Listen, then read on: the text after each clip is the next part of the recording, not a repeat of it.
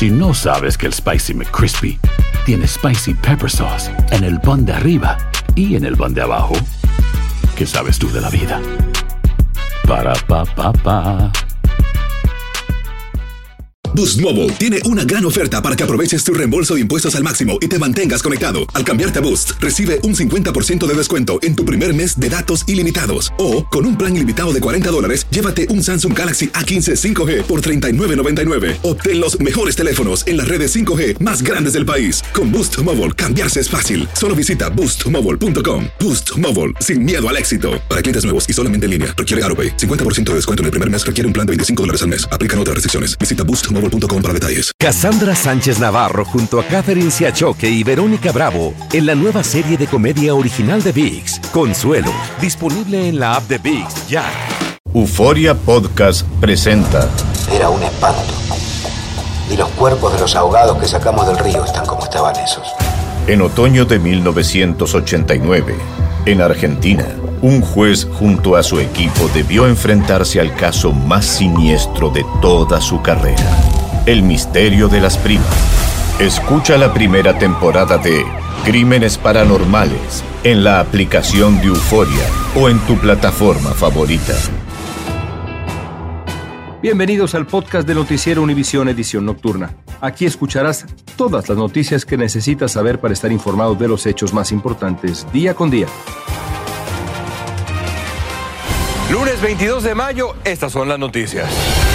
En vísperas del primer aniversario del tiroteo de la escuela de Uvalde en Texas, los familiares de las víctimas enviaron un mensaje pidiendo respeto y privacidad. Estamos pidiendo que el, el mundo no esté con nosotros ese día. Abracen, abracen sus hijos un poquito más, más fuerte para nosotros. No más hablen de ellos. Un nuevo ataque de un tiburón a un hombre en la Florida preocupa a los bañistas. A solo unos días de un incidente parecido. Hablan los familiares de las víctimas de la estampida humana de un estadio del Salvador. Salen a la luz las posibles causas de la tragedia. Y estalla un escándalo de racismo en el fútbol español. La estrella brasileña del Real Madrid, Vinicius Jr., denuncia indignado los ataques que sufrió durante un partido de la liga el fin de semana. Comienza la edición nocturna. Este es Noticiero Univisión Edición Nocturna con León Krause y Malti Interiano. Muy buenas noches y gracias por acompañarnos. Comenzamos la semana con la petición de los sobrevivientes y las familias de las víctimas de la masacre en la escuela primaria de Uvalde. Respeto y privacidad. Eso es lo que exigen al conmemorarse el primer aniversario, León, de este terrible incidente. Así es, las autoridades de Uvalde dijeron que apoyan esta petición en nombre de los 19 niños y las dos maestras asesinadas el 24 de mayo del año pasado. Marlene Guzmán está en Uvalde con más sobre este aniversario tan triste. Se acerca el primer aniversario luctuoso de la masacre en Uvalde.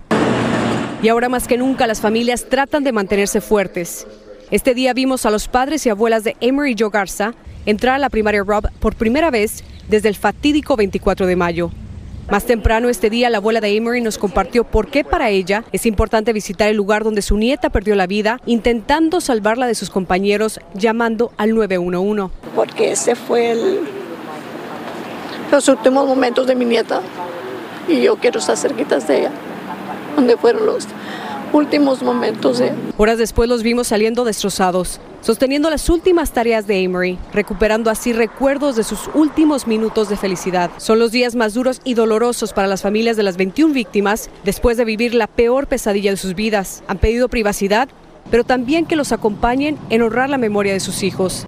Estamos pidiendo que el, mundo no esté con nosotros ese día. Abracen, abracen sus hijos un poquito más, más fuerte para nosotros. No más hablen de ellos. La mamá de Jackie Cázares nos cuenta que la mejor manera de homenajear a su hija este miércoles es haciendo algo por el prójimo. Ella siempre quería darles algo, comida, dinero, algo. El alcalde de Uvalde siguió la petición de las familias que solicitaron que se les dé un espacio. Evitando obstruir con automóviles áreas como la plaza, el centro cívico, la escuela y los murales donde se congregarán ese día, pues se han convertido en refugios para estas familias. A veces oigo su, su risa hablándome y como me decía Gani y, um, y me siento cerca de ella cuando voy para allá porque voy y hablo con ella y rezo. Lo que sí será abierto al público es una vigilia que tienen programada para la tarde del 24 de mayo aquí en el Parque Uvalde Memorial, precisamente en ese espacio a mi espalda, que dará inicio con la liberación de mariposas, cada una en honor a las 21 víctimas. En Uvalde, Texas, Marlene Guzmán, Univisión. Gracias, Marlene. Y a partir de mañana, nuestra compañera Ilia Calderón estará allí, en Ubalde, con ese respeto y la consideración que han pedido las familias de las víctimas. Aquí en Noticias Univisión estaremos recordando a quienes perdieron la vida y abriéndoles un espacio a los sobrevivientes que de una manera generosa han compartido con nosotros sus experiencias. Hablemos de economía. El presidente Biden y los republicanos de la Cámara Baja todavía no logran llegar a un acuerdo que evite que el país entre en incumplimiento de pago de la deuda, lo que afectaría a millones y millones de estadounidenses, unos 66 millones de jubilados y trabajadores discapacitados, entre otros, reciben beneficios mensuales del Seguro Social. Esos pagos podrían retrasarse en un escenario de incumplimiento de la deuda. Ahora, más de 2 millones de trabajadores federales y 1.4 millones de militares en servicio activo podrían ver retrasados también sus cheques de pago. Y finalmente, la Reserva Federal podría continuar con tasas de interés más altas, afectando a los préstamos y a quienes tienen tarjetas de crédito. Un joven de 20 años hoy está vivo de milagro tras ser atacado por un tiburón mientras nadaba en los cayos de la Florida. El incidente ocurrió mientras Kevin Blanco buceaba a casi 70 pies de profundidad cuando el escualo apareció de sorpresa y lo mordió en la pierna. En 2022 se reportaron al menos 41 ataques de tiburones no provocados. 16 de estos casos fueron aquí en Florida. Guillermo González tiene el dramático testimonio del joven, quien narró esos momentos de terror desde una cama de un hospital. Florida es conocida mundialmente como el estado del sol por sus playas hermosas. Pero los ataques de tiburones son muy frecuentes. Uno de los más recientes ocurrió la semana pasada. Kevin Blanco recuerda que el tiburón le mordió dos veces mientras nadaba en aguas de Cayo Maratón, al sur de Florida. No recuerdo el dolor, pero recuerdo la presión y la fuerza con la que golpeó mi pierna. Los científicos que estudian el comportamiento de los tiburones aseguran que los humanos no estamos dentro del menú de los escualos, pero eso no nos pone fuera de su radar natural. Como los tiburones no tienen forma de saber qué tipo de presa eres hasta que te huelan o te toquen y especialmente si estás nadando cuando hay no mucha claridad o en la noche. La playa Smyrna Beach en el condado Volusia es conocida como la capital mundial de mordidas de escualos en el mundo. Expertos en la actividad de las 300 especies conocidas de tiburones explican tres consejos básicos para protegerse de sus ataques. Trate de no hacer mucho ruido, mucha bulla en el agua. Si ve manchas de peces en el agua, aléjese rápidamente de esas manchas de peces. Si tiene alguna herida que está sangrando, que esa sangre no se esparza. Sin embargo, unos y otros coinciden en que el ataque de un tiburón es simplemente un accidente de la naturaleza extremadamente raro. Guillermo, y Florida es uno de los estados definitivamente más atractivos para disfrutar de sus playas. Pero, ¿qué dicen las estadísticas sobre estos ataques? ¿Por qué ocurren más aquí en Florida que en cualquier otra parte del país? Maiti, según el Archivo Internacional de Ataques de Tiburón, el 60% de los ataques en los Estados Unidos y el 38% en el mundo se registran en Florida. Si bien es cierto que sus playas son muy apetecidas, también lo es que más de 100 especies de tiburones rondan sus aguas. Regreso contigo. Gracias, Guillermo. Estás escuchando la edición nocturna de Noticiero Univisión.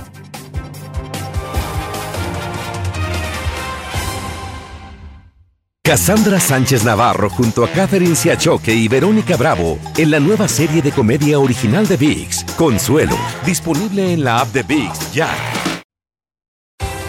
Continuamos con el podcast de la edición nocturna de Noticiero Univisión.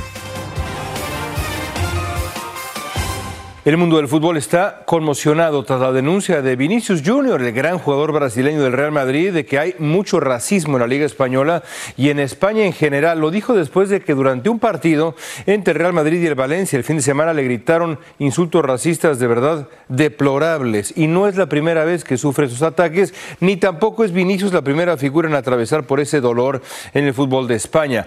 Varias instituciones y figuras mundiales están apoyando a Vinicius. Juan Carlos González nos dice exactamente qué pasó. Este es el insulto racista que aficionados del Valencia Club de Fútbol lanzaron contra el jugador Vinicius Jr. El incidente en contra del jugador brasileño ha provocado muchas reacciones, desde el ámbito futbolístico hasta la política. En un estadio grita mono a jugador, que un entrenador piensa de quitar a este jugador por esto, hay algo, hay algo malo que pasa en esta liga. Los hechos ocurrieron durante el encuentro de la Liga Española mientras el Real Madrid visitaba al Valencia. Lo primero es reconocer que tenemos un problema en nuestro país. De comportamiento, de educación, de racismo. Sin embargo, algunos aficionados creen que más bien se trata de un problema personal más que de racismo. Porque es verdad que hay muchos jugadores negros al final en la liga y el problema es sobre todo hacia, hacia Vinicius eh, concretamente. Entonces no creo que se trate de ni que seamos un país racista ni que la liga sea una institución racista. Por su parte, el presidente de Brasil, Luis Ignacio Lula da Silva, pidió acción para terminar con estos incidentes. Creo que es importante que la FIFA la Liga Española y las ligas de otros países tomen medidas reales porque no podemos permitir que el fascismo y el racismo dominen los estadios de fútbol. Sin embargo, este no es un caso aislado. El exjugador búlgaro y ahora comentarista de TUDN, Christos Stoichkov, menciona algunos incidentes que él vivió. En nuestra época, fíjate, Hugo Sánchez a todos los campos que, le han gritado, a, a todo el mundo le recordaba en campo de, de Osasuna o, o Dani Alves en el campo de Villarreal. Así es. Juan Carlos, ¿qué otras reacciones ha desatado este incidente? Bueno, ha habido reacciones prácticamente en todos lados, León. Una de ellas que es muy impresionante, la imagen es muy impresionante, es que se apagaron las luces del Cristo Redentor allá en Río de Janeiro, Brasil, por una hora, justamente en solidaridad con este hombre, con Vinicius Junior, con este jugador, pues, eh, y más que nada denunciando estos insultos racistas y el racismo sistemático que dicen se vive en la Liga Española. Regreso contigo. Gracias. No hay lugar para el racismo ni en el fútbol ni en ningún otro sitio. Absolutamente. Y bueno, precisamente hablando de deporte, la que sería una fiesta deportiva para muchos fanáticos en El Salvador terminó en tragedia debido a una estampida humana ocurrida en el estadio minutos antes del partido de la semifinal de fútbol profesional en El Salvador, León. Y Ernesto Rivas habló con los familiares de las víctimas y con las autoridades que investigan cómo se produjo este hecho tan lamentable que enluta a 12 familias. Así despiden hoy a Emilio Vides, hincha de la Alianza Fútbol Club, quien era uno de los 12 aficionados que murieron durante la estampida que se presentó en el estadio Cuscatlán. Maudalena Mengíbar, su compañera de vida, cuenta que Emilio estaba justo frente al portón cerrado cuando arremetió la turba de aficionados. Como que lo botaron, lo empujaron, ¿me entiende? Ah, pues ahí donde lo empujaron fue donde ya un montón de gente que venía para afuera lo patearon porque cuando fuimos a la morgue estaba la cara morada, porque él está todo golpeado desde, que paraban en él. La mayoría de las víctimas murieron asfixiadas frente a este portón. La policía investiga por qué razón el acceso no fue abierto en el momento en que miles de aficionados se aglomeraban exigiendo ingresar al estadio, ya que presuntamente habían comprado boletos para ver el partido. Pero especialmente la zona sur, que es donde la gran mayoría de aficionados ingresa del por qué solamente se abrió un portón. Y, bueno, eh, esas responsabilidades penales, ya sea por acción o por omisión, es lo que vamos a investigar. Las investigaciones apuntan a que hubo sobreventa de boletos y una mala planificación en la seguridad del evento. Yo digo que los, los mismos que venden los boletos falsos, porque eso viene ocasionado de ahí porque solo un portón supuestamente estaba abierto. Jorge, hermano de Emilio, cuenta que estaba viendo el partido por televisión, sin imaginar que la tragedia enlutaría a su familia. Ah, se nos cortó la señal, por cierto, y entonces ya cuando la señal volvió, vimos que ya en la cancha ya había bastantes personas ahí que le estaban dando viento con camisas y todo ahí, dándole... yo nunca me imaginé que iba a estar mi hermano involucrado ahí. En memoria de los fallecidos, los hinchas de la Alianza han creado este altar, donde la gente puede escribir su pésame o también puede encender una velita como muestra de solidaridad. En San Salvador, El Salvador, Ernesto Rivas, Univisión. Vamos a México, el volcán Popocatépetl, cerca de Ciudad de México y más cerca todavía de Puebla. Evidentemente, continúa su actividad expulsando humo y cenizas mientras que mantiene la alerta volcánica en amarillo, que es la fase 3. El famoso Popo ha provocado la interrupción de actividades escolares en varios municipios y está afectando ya el tráfico aéreo. Ha obligado a cerrar dos aeropuertos por varias horas, causando cancelación de muchos vuelos. Con la última información, vamos con Gaby Tlaseca. Hoy se cumplen tres días desde que volvió a despertar con gran fuerza el volcán Popocatépetl. Las intensas afectaciones se sintieron desde el sábado en el Aeropuerto Internacional de la Ciudad de México, donde de las 950 operaciones diarias que hay en promedio, un 40% fueron suspendidas. Estábamos en la aerolínea este, Volaris, que nos cancelaron y dijeron que, este, que creo que había No nos informaron muy bien. Como Brenda, muchos usuarios buscan todavía hoy lunes reprogramar sus vuelos cancelados. Incluso han tenido que dormir en el aeropuerto. Detrás de las cancelaciones y demoras está la seguridad de los usuarios. La ceniza a un avión que despega o que aterriza le puede provocar que tengan eh, derrapes, que se puedan incluso hasta salir de la pista. Y es que las cenizas pueden afectar los equipos de radiocomunicación, la salud del personal en tierra, bloquear los sensores de vuelo, pero la afectación principal se da en los motores. En algunos casos extremos, eh, estas cenizas han provocado que los motores se detengan. Hace un par de horas, Don Goyo volvió a presentar fuerte incandescencia con expulsión de fragmentos y ceniza. El aeropuerto de Puebla detuvo sus operaciones para evitar los riesgos antes mencionados, mientras las cenizas caían como nieve por las calles de este estado. Con mínimas afectaciones se encuentra operando el Aeropuerto Internacional de la Ciudad de México en este tercer día de afectaciones y cancelaciones producto de la caída de ceniza volcánica por la actividad del volcán Popocatépetl, algo que pudiera incrementarse en los siguientes días. En la Ciudad de México, Gaby Tlaseca, Univisión. Y se suman más republicanos a la lucha por la candidatura presidencial de su partido para el 2024, que por ahora lidera el expresidente Donald Trump. Hoy lanzó su campaña Tim Scott, uno de los republicanos más conservadores del Senado, quien así se une a Trump, a Nikki Haley, Asa Hutchinson, Larry Elder y Perry Johnson, entre otros. Se espera que también se postulen el gobernador de la Florida, Ron DeSantis, y el ex vicepresidente Mike Pence y el ex gobernador de Nueva Jersey, Chris Christie. Las autoridades sanitarias afirman que administrar a las niñas una sola vacuna podría ser suficiente para protegerlas contra el cáncer de cuello de útero y otras enfermedades de transmisión sexual como el VPH. El objetivo de la Organización Mundial de la Salud es vacunar al 90% de las menores de todo el planeta antes de que cumplan los 15 años. Y una grúa colapsó parcialmente en un edificio en construcción en el centro de la ciudad de Atlanta, Georgia. Las autoridades dijeron que cuatro trabajadores de la construcción resultaron heridos al caer la grúa en medio de las labores de una torre de 26 pisos. Las víctimas fueron trasladadas a un hospital cercano. El gobernador republicano de Nebraska firmó hoy un proyecto de ley que prohíbe el aborto desde las 12 semanas de embarazo y restringe la atención médica de afirmación de género a los menores de 19 años. La prohibición del aborto entra en vigor de inmediato después de la firma del gobernador, mientras que la prohibición de la atención médica de reafirmación de género comenzaría el día primero de octubre. Continuamos con el podcast de la edición nocturna de Noticiero Univisión.